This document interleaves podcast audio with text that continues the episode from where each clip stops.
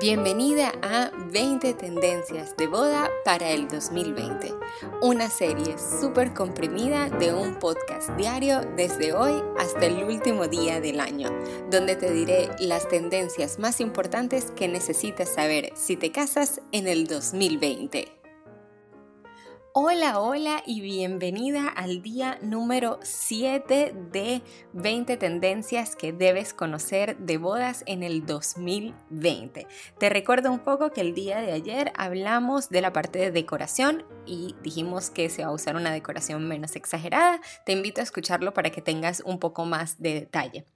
Y hoy... Em, siempre quedándonos en la línea de la personalización y de imprimir la personalidad de los novios en em, la boda, vamos a hablar del finger food y de los food trucks internacionales.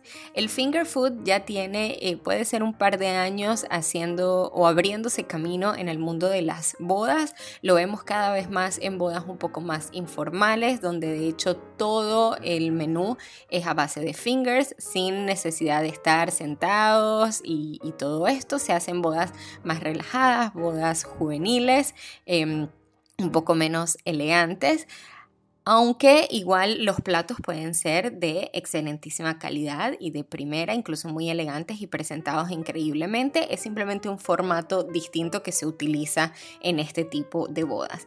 Y agregamos los food trucks internacionales que están siendo...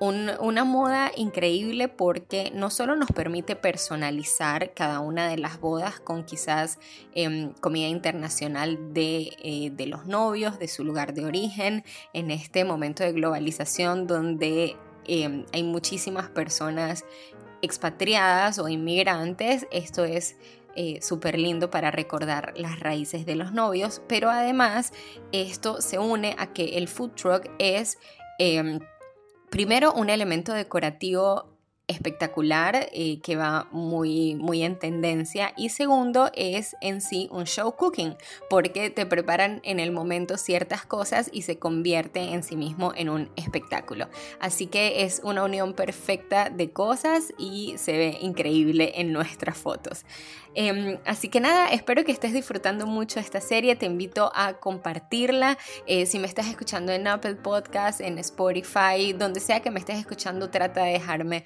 una review o un me gusta o un comentario. Estaré súper feliz de, escucharlos y si no, déjame tu feedback a través de Instagram como arroba salasplanner.